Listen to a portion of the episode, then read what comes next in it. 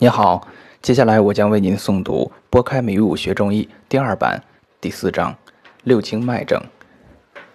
学习中医很容易偏离正轨而不自知，因此需要不停地回头检视自己。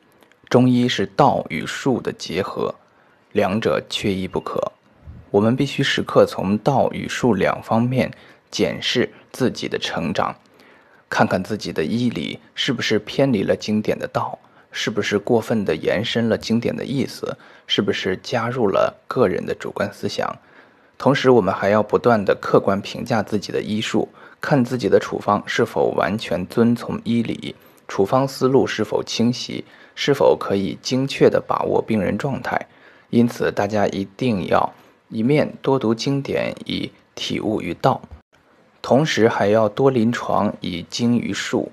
这一章我们是要更具体的讨论天地之道在术的层面上的应用，让我们舍弃以前的治病经验，跟随张仲景一起踏上经典之路。